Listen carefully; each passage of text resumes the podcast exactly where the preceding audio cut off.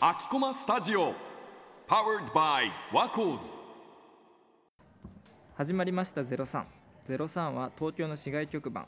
この番組では私たちは構図が夢中になっていることをキーワードに東京の街を取材。取材の時に集めた音をもとにジングルや BGM を作成し私たちなりの明日行きたいすぐに触れたい街を発信していきます。Record Zero Sun. 前回は下北沢のレコードショップを回って実際に聞いたことがなかったハルさんにレコードの手間を味わってもらいましたよね。はい、はい。今の音楽の聴き方の違いを知ってもらったんですけど今回はハルさんと一緒に歩いた下北沢の街についてレコードを中心に紐解いていきたいと思います。はい。Record Zero Sun. 下北で行ったのは、まあえっとディスクユニオンとあとフラッシュディスクランチっていうレコードショップ。うんうんうんに行ったと思うんですけどうん実際こう2店舗1店舗目のディスクユニオンはチェーン店東京に結構ある。うんはい、で2店目はあの個人で下北沢に出してるお店だったんですけど何かこう違いとかこう気になったところとかあります？やっぱり内装だいぶ違った気がしてて。もうぎ入り口から全然違ったからね。ディスクユニオンは入り口はもう開けててもうディスまあクユニオン、 the shop だね。 the shop、うん。中に入っても まあ new arrival なんか今日、うん。新着のレコードと、ねまあ日本人のたそれこそシティ・ポップはここです。ジャズはここです。ヒップホップはここです、であってでアーティスト名が書いてあって。初心者にはすごい探しやすかったうんんですけど、とっつきやすかったと思そっちの個人店の、えフラッシュディスクランチ。ーフラッシュディスクランチ。フラッシュディスクランチは、えっと、まず入り口が狭まってたっていうかうもう、なかなかうん、初見には見つけづらい場所にあって中入ってもなんかいろんな何？多分店員の方が描いたうん。うん。イラストみたいなのが飾ってあったりして面白かったです。そういう違いでもさなんか最後お店こう帰ろうかなって思った時みんな端に寄っててさ、気になってたじゃん。そのなんか変なあの 民謡とそうそう民謡みたかいな。長長ね唄とコーナーか、だけはねあれは本当に他にもあんまりないというか。うん。あれ逆におしゃれですよね、うん。おしゃれやだったっぱり落語とか、うん。そういうのもあったりして、うんこうチェーン店というか大きな店舗にはないというか、そのうんてかなんかやっぱり売れないとか、うん。あそういう観点でこあう個人の人がこう売りに出すっていうところでやっぱりこうこだわりとかこう個性みたいなところがやっぱり出てくるのかなっていうふうに思いますね。Record Zero Sun. 来てる人はどうでした？そのディスクユニオンとかフラッシュディスクランチとかもそうですけどレコードショップどんな年齢層の人とか来てました？気づいたことがあるディスクユニオンは割と私たちのお父さん世代っていうかうん。ここら辺が多くていやでも2つの店舗に共通してたのはえ外国人の方結構いやいね。いらっしゃいましたよね。いましたいました。あだから私が触れてこなかったからだけなのかもしれないけどこんなに人気なんだと思って外国の方にも、で基本的にやっぱり、まあ、当然といえば当然なんだけどその洋楽とかって日本よりもあの海外の方がレコードの数は当然多いわけですよ。うんうんうんうん。アメリカとかうんイギリスとかの方がやっぱりそこの出身のアーティストなわけだから、うんうんうん。そこでの方が多いんだけどなぜじゃあ海外の人が日本のレコードショップにわざわざ来るかっていうとあの帯があるんですよ。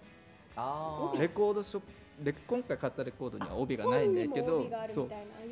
で日本語で例えばカタカナで「ビートルズ」とか書いてあるのが、外国人にとってはそれがすごい新鮮でうんうんうんうん。可愛いそう感じなんだ。やっぱりこれが日本の文化なんだよね。他の国にはない帯の文化だから帯そう。その帯がきちんとと綺麗にのあるのは高いし、うんうん。ちょっと破れてたりとかもう帯がなくなってたりするとそれは安くなるとかうん。それをこう求めて結構外国の人は来たりとか。あとやっぱシティポップそう人気だからそう。だね。いやいや本当にあの大竹栄一のこれはでも CD だったんですけどうん。値段見たら7万9千円で、具体的に本当にうんね結構いや私はあの結構もう大竹栄一のあのジャケット見た瞬間に、うん。来たって思って、うん。これを買うぞって思って。唇ツンと尖らせてみたいな感じでずっと もうあもういくいくいくうん絶対買うって思ったらもう7万9千円。7万9000 あそうなんだって思って、うん確かに。そんな、まあここまで人気なんだと思って。Record Zero Sun. 外国人の人が結構見てるのはやっぱり日本のものも見てる人が多かったかなっていうのとあとこれは別に2店舗目とかじゃないんですけどそのたまたまこうね街歩いてたら行った最後のあの本田劇場の横にあったあの新宿レコードで僕が探してた横の人は多分同級生同い年ぐらいの人だったんで、で多分もう本当に今いろんな年齢層に対してそのレコードが盛んになってるっていうのは、なんかこう嬉しいしなでもその分値段もどんどん上がっていくから、うんまあちょっと結構ねあの、まあ、安いものもあれば高いものもあるっていう感じで結構面白いですよね。Record Zero Sun.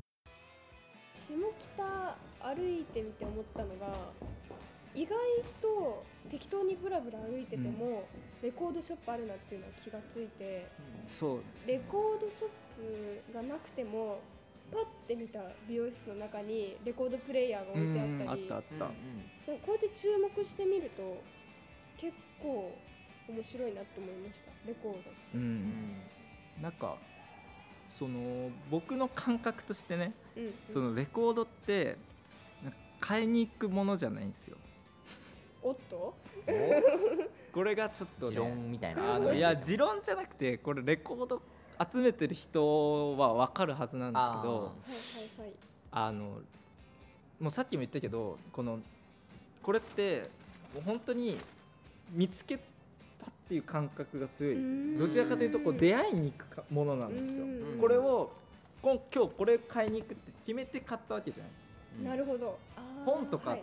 あと服とかだったらあのあこのこのブランドのこれが欲しいからこの店に行くとかって言って買いに行くじゃないですか。うん。けどこのレコードとか、まあ、それこそ古着とかはやっぱりこう何か買いに行くものじゃなくてこう出会いに行くもの、うん。うんその日の出会い例えばこれ最近欲しいなと思ってても出会わないしふらっと行ったら「えあるじゃん」みたいなことが結構ある。うんでそれがなんかこう下北のこの街のこう特徴っていうかあなんか古着とか骨董品も結構あったりあったあのーありましたね。なんていうの新品のものよりかはこう誰かがこう使ったものとかが結構店としてあったじゃないですか。だからなんかこう下北のこう街全体としてなんか歩いた感じちょっとなんか宝探しじゃないけど、ーうん。こうなんかこう出会えたらいいなぐらいの感覚でこうみんなこう目を光らせてこう探すっていう街だと思うんですよね。Record Zero Sun. 出会いみたいな。出会い。買うというよりかはもう本当に縁。縁。ご縁だ。今日買ったレコードも全然あ知らないわけでしょ？そうそうそう。全然知らなかったしジャケ買いでまたうん。いいアーティスト見つけられたので、そう。ジャケ買いもまたこれも面白いからやっぱりこうジャケ買いとかができるっていう点でもそのうん。巡り合わせというかうんうん。意図せず出会う。うんそうだね。でそう。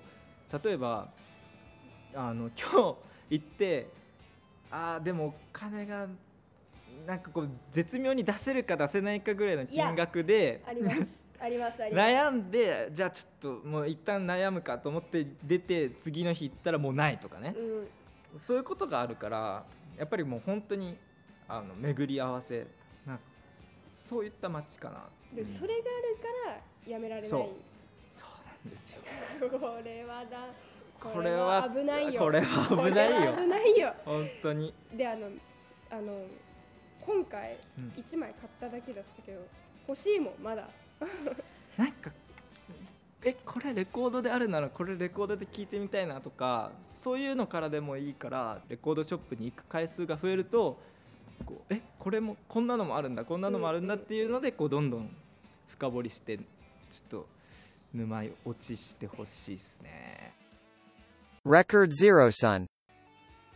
街全体としてやっぱり下北ってまあ古着もそうだしそのみんなこうキラキラして目をひなんかこう探してませんでした？なんか探しに来てるっていうかそのうん。出会いを大切にしてるんだなみたいななんとなく雰囲気で感じたのうん。が下北沢かもしれない、であ看板出てたところもレコードだけじゃなくてユーズとうんうん。なんか雑貨レコードみたいな、うんそういうもうなんていうんだろう。総そう総称して、全部そういう出会いみたいなのを大切にしてお店出してるんだなって思いましたね。でその出会いっていう点で言うとやっぱりそのその街に1店舗しかなかったらもうそれで終わりなわけですよ。